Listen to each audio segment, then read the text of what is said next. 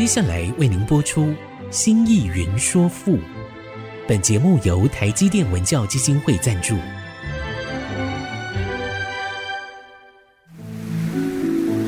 从气概山河的朝代风华，到细腻抒情的人生长叹，跨越朝代，开启诗词盛世，《新意云说赋》。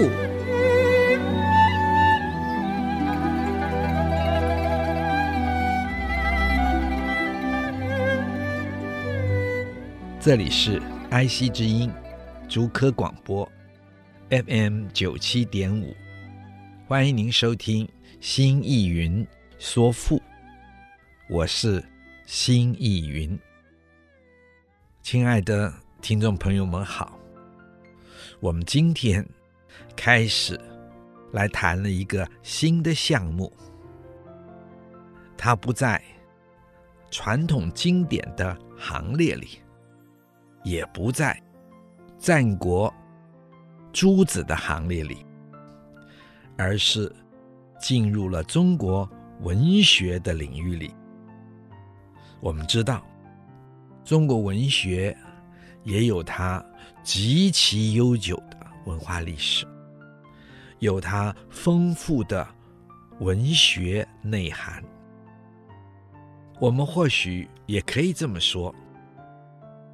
中国三千多年文字记载的文学遗产，是有许多奇珍异宝的，而且它也是组成中国整个历史文化遗产中非常非常重要的部分。如果今天，从世界人类的角度来看，其实呢，它也是人类世界文学非常重要的组成部分，也是人类世界文学的瑰宝。这请亲爱的听众朋友们一定要意识得到，要注意。因为从新文化运动以来，我们一般都过分的看重西方的文学或西方的思想或西方的某些经典，对自身的是有所忽略，甚至于轻视的。这种心态是一个自我扭曲、自我否定的心态。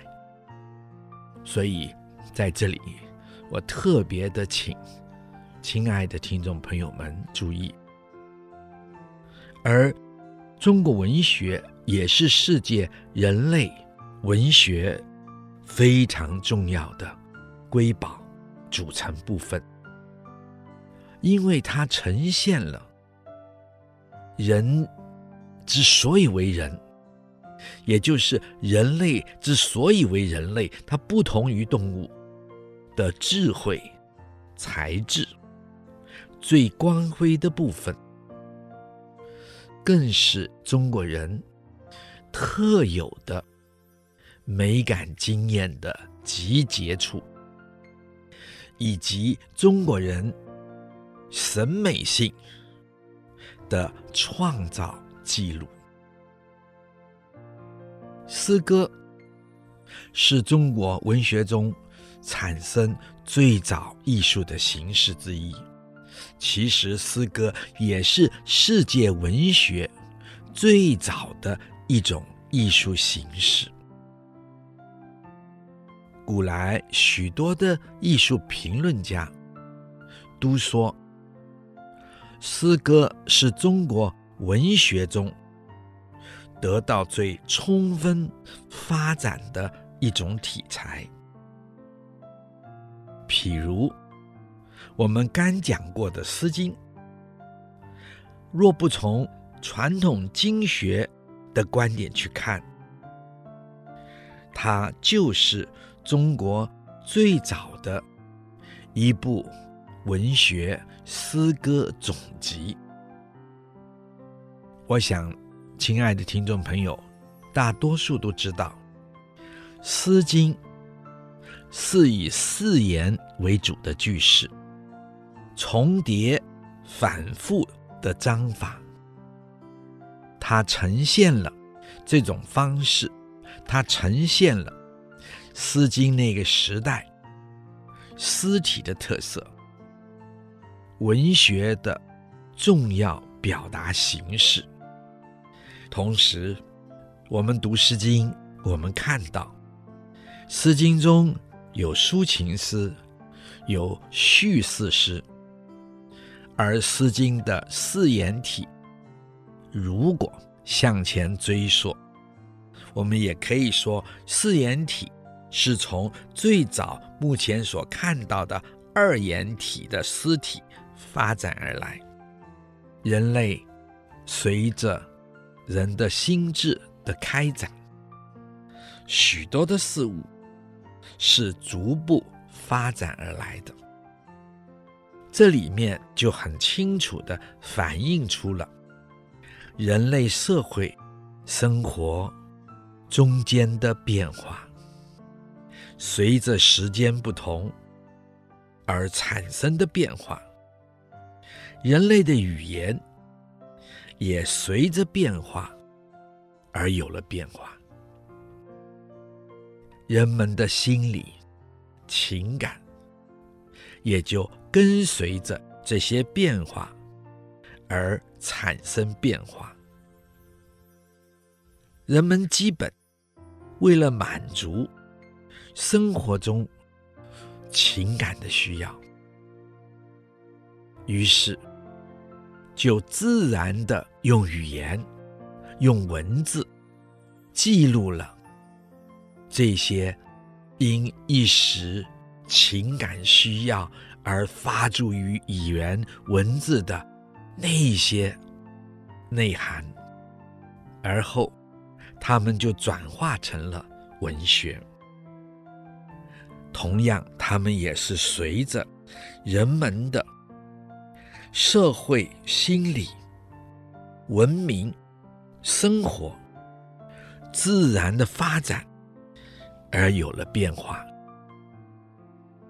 在战国时代，中国的南方楚地，就是今天的湖北、湖南、江西、安徽这一带，随着时间的进展，他们也逐步的繁盛。于是也就兴起了一种有着强烈地方性的新兴诗体，以满足南方人的热情，也表达了他们在生活中情感之所寄。而这新兴的诗体呢，最有名的、最直接呈现在我们面前，到今天我们都还看到的，歌颂的、朗读的、赞美的，就是《楚辞》了。我想，亲爱的听众朋友们一定知道，《楚辞》的开创者，或者说最具代表性的作家是谁？也就是楚诗人屈原，我们到今天也一直称他为爱国诗人屈原。我想大家也都知道，他后来不忍心看着自己的国家楚国逐步的沦亡，而后。他跳汨罗江自尽，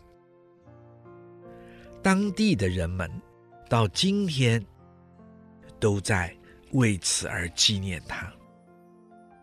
在当时，他们纷纷的把粽子投入江中，原来是祭河神的，却转而来纪念他。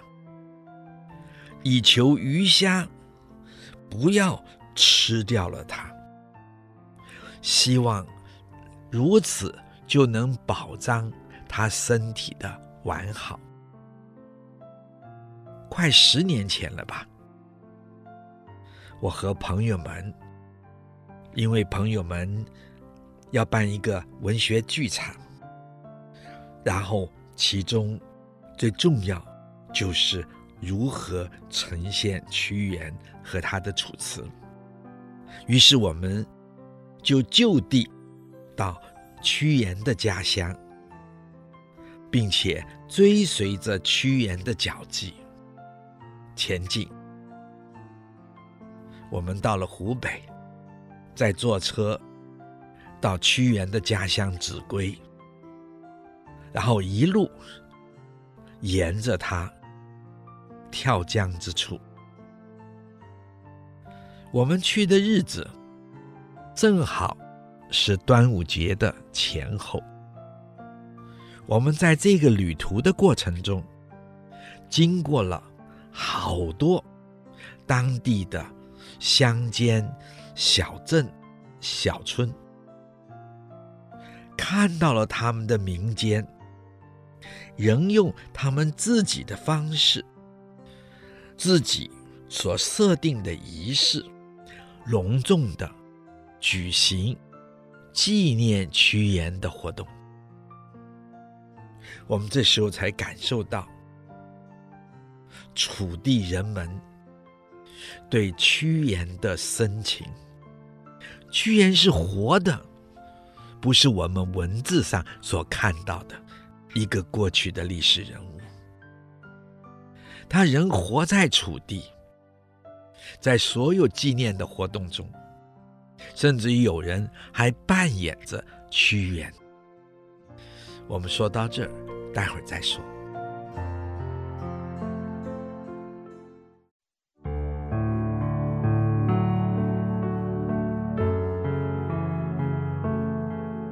欢迎您再次回到爱惜之音竹科广播 FM 九七点五。新意云说赋，我是新意云。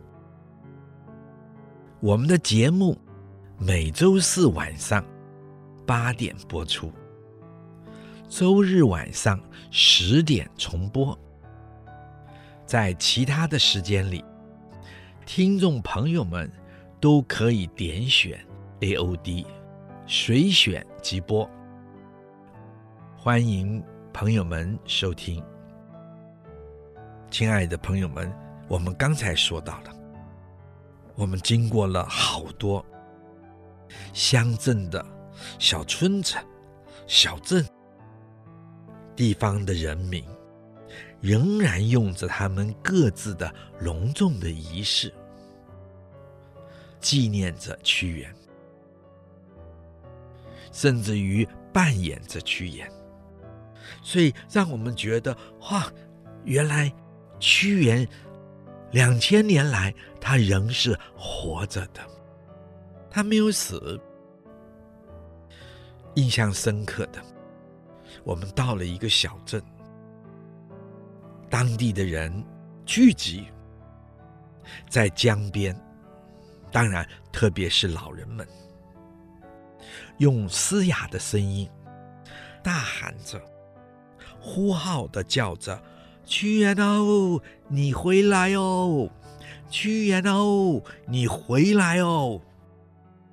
你的心神回来哦！我们等着你回来哦，回来哦，回来哦！我们等着你回来哦。”还有动作，简单的身体的动作，如同舞蹈。前后的摆动，让人非常的震动。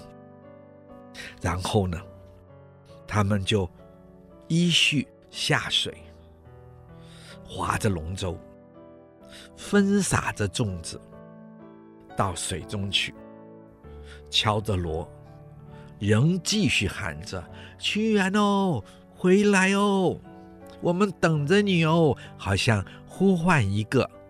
还没有回家的孩子，或者是家人，他们说，这些仪式都是按照他们家乡自古传下来的方式纪念着屈原。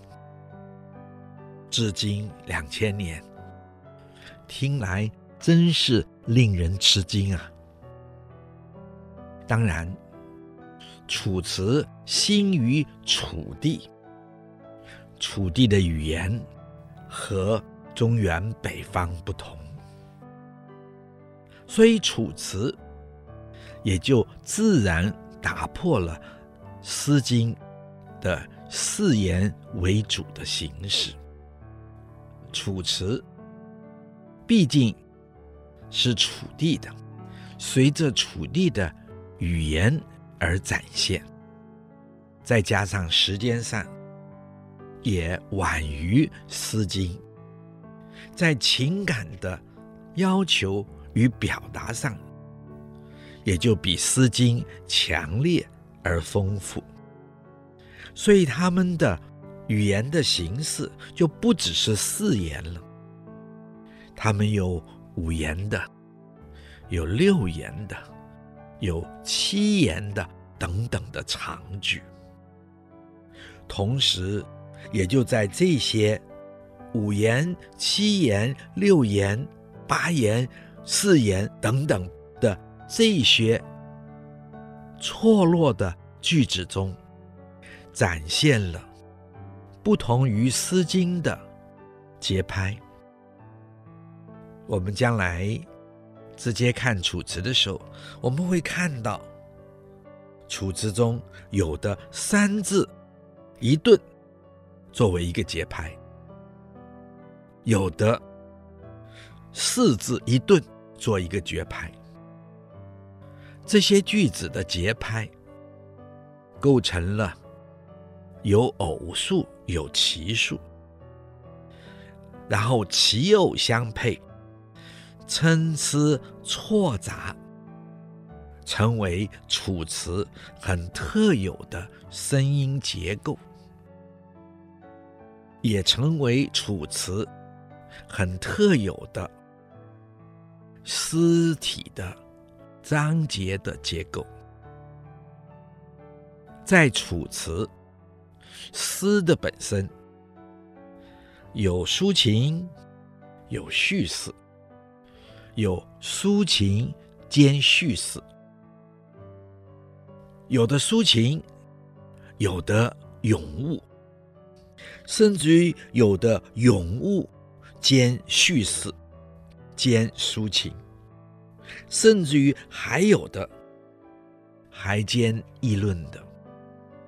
这种表达方式，我想，亲爱的听众朋友们一定了解。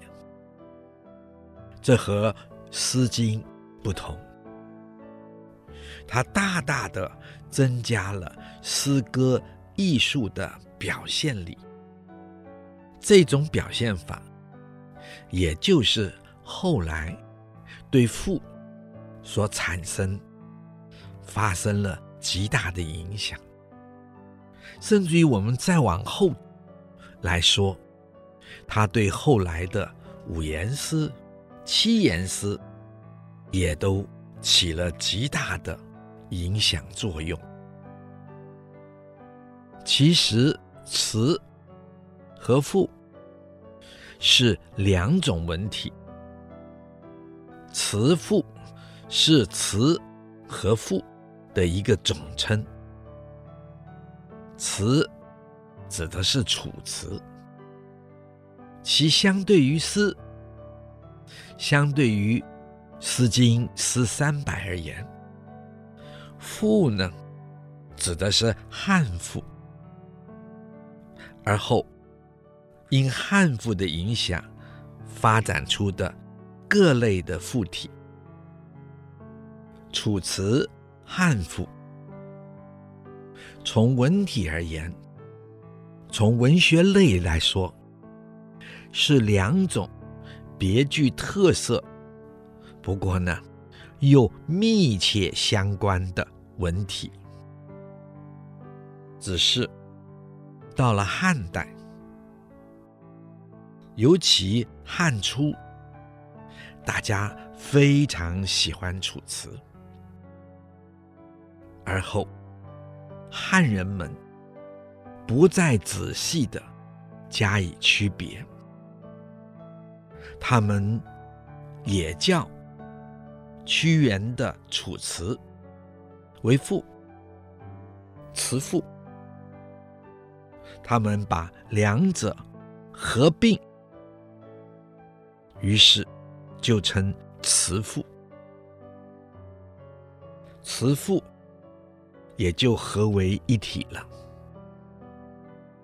这里头有一个原因，也就是楚辞一直从战国流行发展到秦汉。甚至于进入西汉年间，始终为人们所喜好。这可能有一个影响，有一个原因，也就是不论是高祖啊，不论是项羽啊，他们其实都是楚人。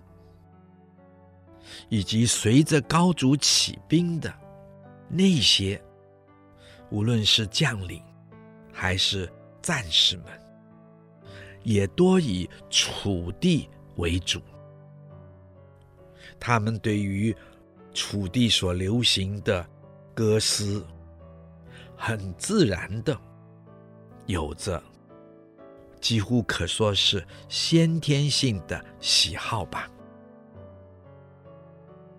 西楚霸王项羽。和汉高祖。在争霸的时候，在做最后决战的时候，甚至于到了项羽面临死亡的时候，他和他的爱人虞姬共唱出的绝命词《垓下歌》。其实就是《楚辞体》，力拔山兮气盖世，时不利兮骓不逝，骓不逝兮奈若何？虞姬，虞姬，奈若何？我们休息一下，待会儿再说。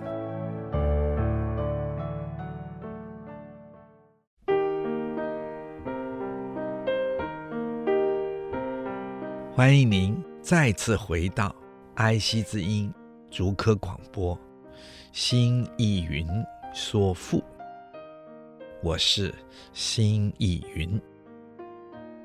我们刚才说到了项羽至死，最后和他的爱人虞姬所共唱的绝命词是《楚辞体》。而汉高祖在赢得项羽，唱出了大风歌：“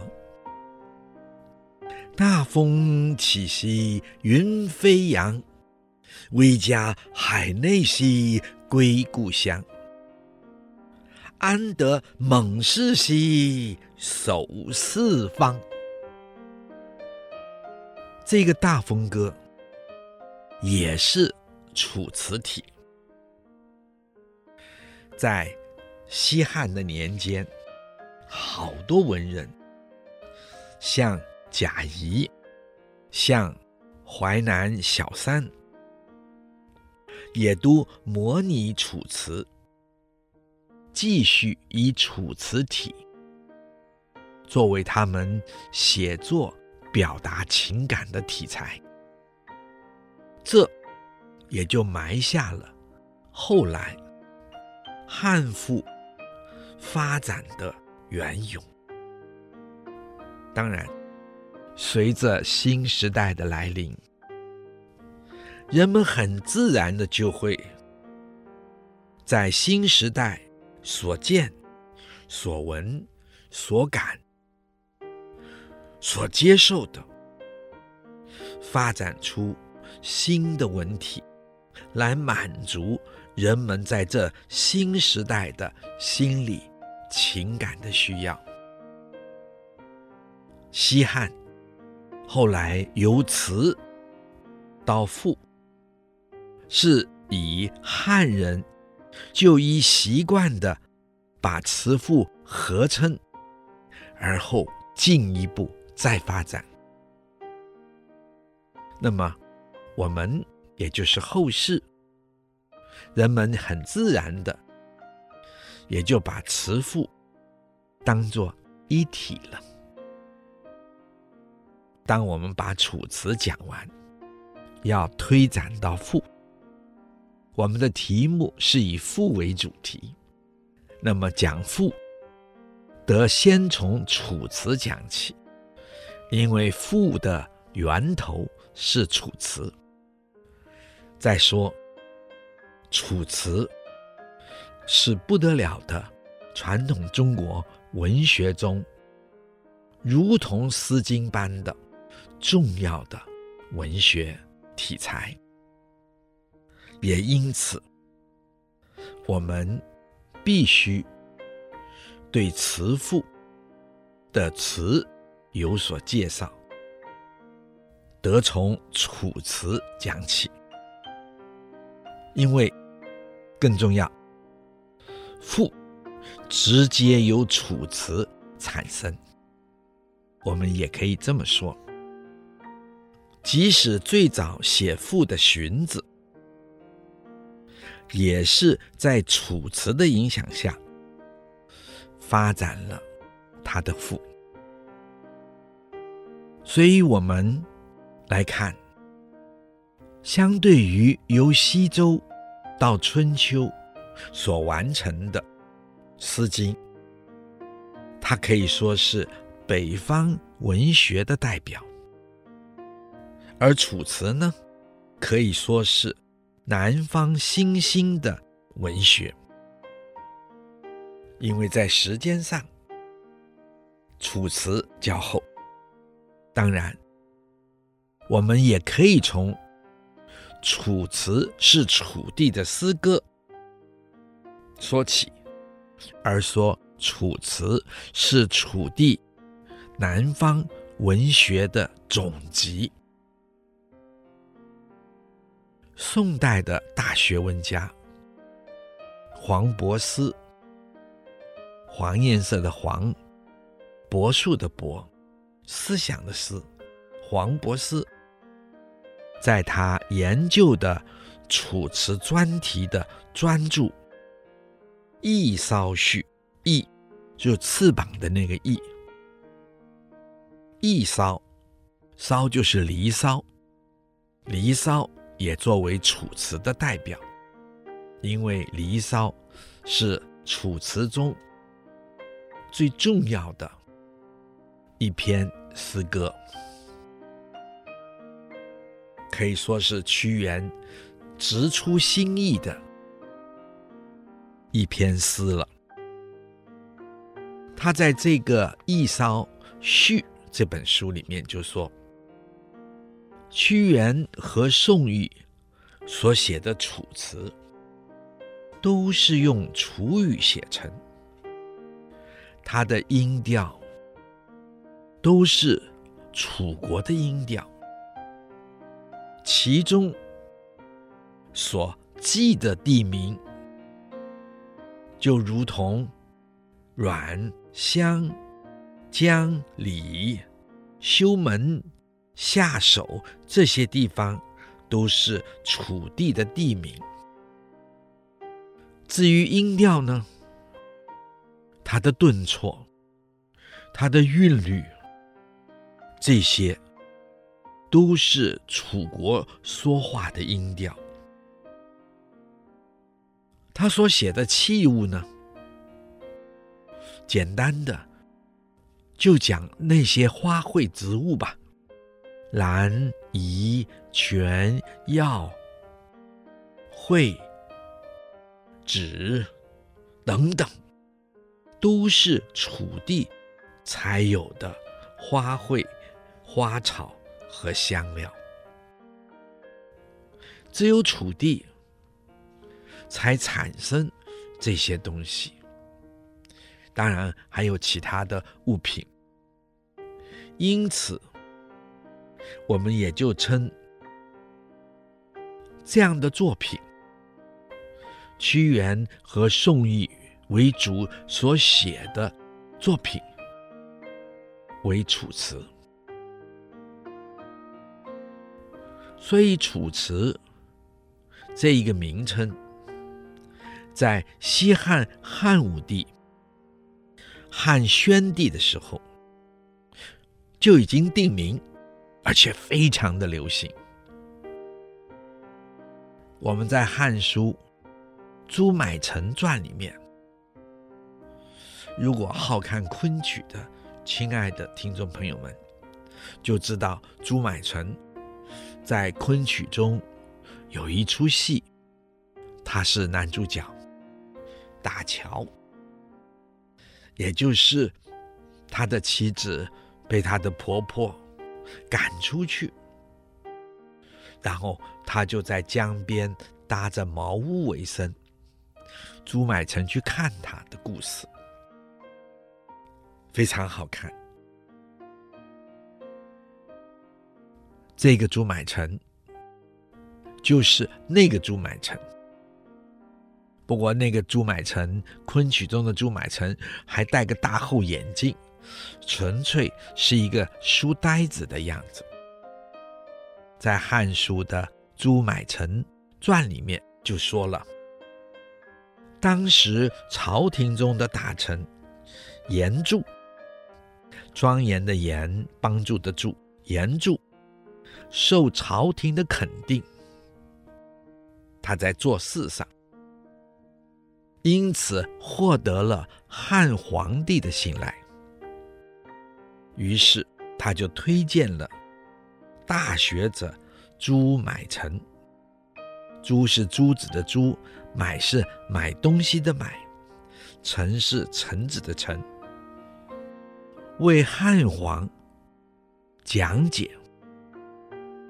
孔子的《春秋》大意。孔子为什么写《春秋》？《春秋》最深沉的生命哲学之大义是什么？同时，在讲《春秋》之外，他也为汉皇帝讲解《楚辞》。当时的汉皇帝就是汉武帝。哎，听了非常的喜欢，总叫他去为他讲《楚辞》。到了汉宣帝了，汉宣帝呢，就是汉武帝的孙子。到他继承了王位，宣帝就是汉武帝的长子，魏太子。他因为被奸臣谗言说他行巫事，行巫事诅咒汉武帝要起兵，结果被汉武帝下令将他剿灭，逼着魏太子自杀。他的孩子当魏太子自杀以后，这个孩子就养在了民间。而后没有皇帝了，于是再把他找回来，继承了汉武帝的皇位，叫汉宣帝。好，先说到这，待会儿再说。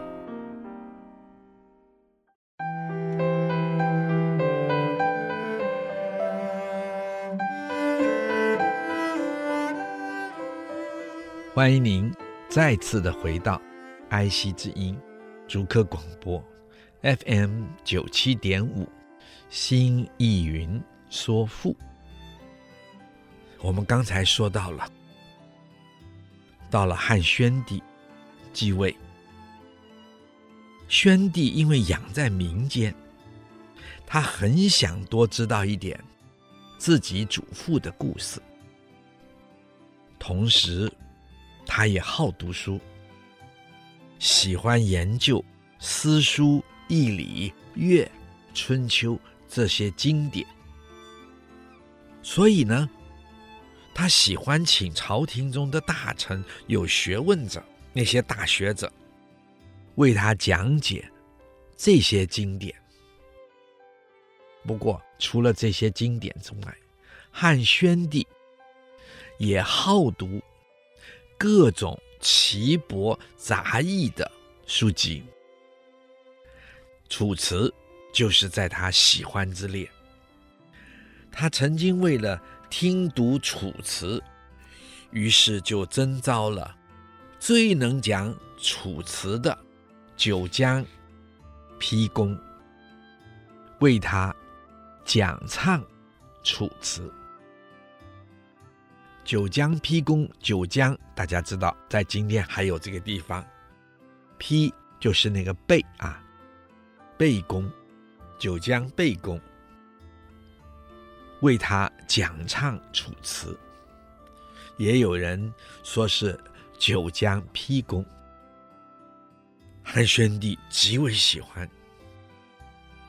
我们从这里就可以知道，在西汉时代，《楚辞》不止流行，也是一门专门的学问了，并且还跟六艺并列，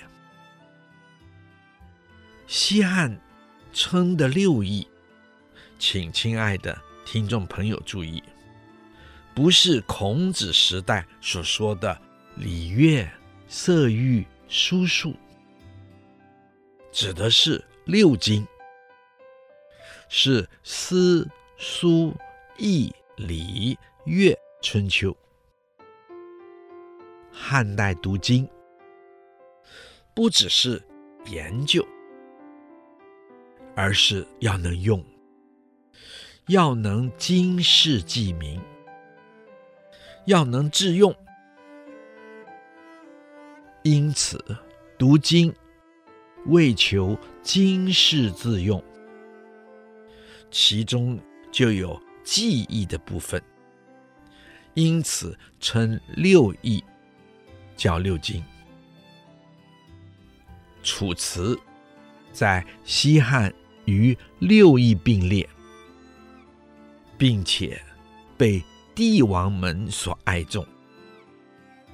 所以说，士大夫能讲《楚辞》的，就常常被皇帝特别的录用。只是当时所讲唱的《楚辞》。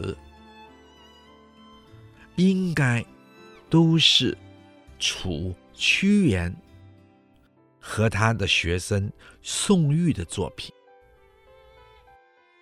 他的范围比较小，这一点要请亲爱的听众朋友们注意。我们今天谈楚辞的时候，哦，这个楚辞里面的作者可不只是屈原和宋玉了。他还有好些别人的作品，那么这也请亲爱的听众朋友们也略作注意。那么这个呢，是《楚辞》的几本，是西汉末任国家图书馆馆长、大学问家刘向所编的，他把当时。汉人能写楚辞的，比如贾谊，比如东方朔，比如严季，比如王宝，甚至于还有自己的作品，都集结在他所编的《楚辞》这一本集结本里。可惜呢，这个本子今天已经失传了。不过，这个失传也有它的好处，因为他所编选的人也确实太多，作品太杂，他让《楚辞》原本的真面目模糊了，所以我们就不管它。而我们今天要介绍的《楚辞》，还是以屈原为主。也就是可以真正代表南方文学的《楚辞》为主，其他的我们就不多说了。那么我们现在要说《楚辞》，就面临了一个很重要的问题。亲爱的听众朋友们，猜猜看，这个问题是什么呢？这个问题是：楚辞之心是独立的，是原本就在南方楚地流行的呢，还是有它的一个演进的过程，受到北方《诗经》的影响，而后才发展的？现在。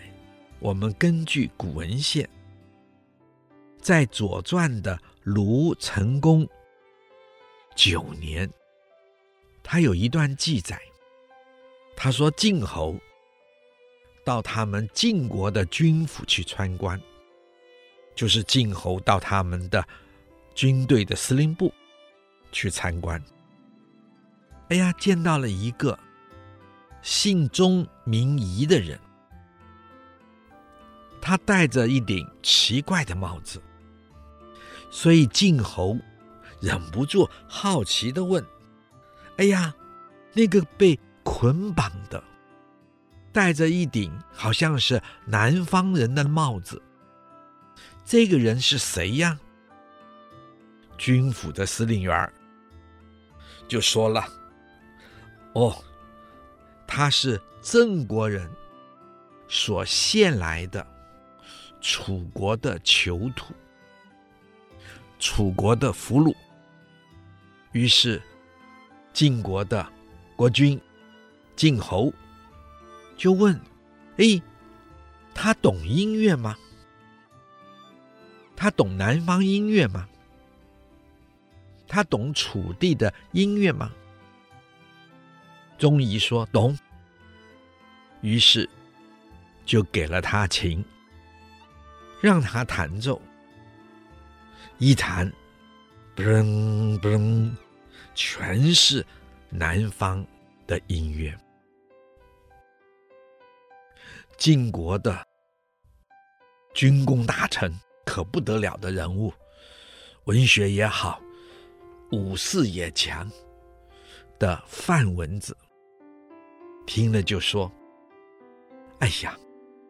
这个楚囚可是一个君子人呐、他落到了这个情况，仍坚持演奏自己国家的音乐啊，他真是不忘自己的祖国呀。这个音乐称之为南音，南方的音乐，南音。今天我们在明代的时候，元明的时候也有北音、南音。我们台湾也有北管、南管，这个南管就是南音。这南音就是楚调，在当时，可见得当时南北的乐调是不一样的。今天的节目就为您进行到这里。如果您有任何的问题或者想法，欢迎你上 IC 之音 triple w 点 ic 九七五 .com，请留言。谢谢您今天的收听，我们下次再会。领略赋中风华，朝代气象。新义云说富，由台积电文教基金会赞助播出。台积电文教基金会邀您走进富的一方天地，与人文经典相遇。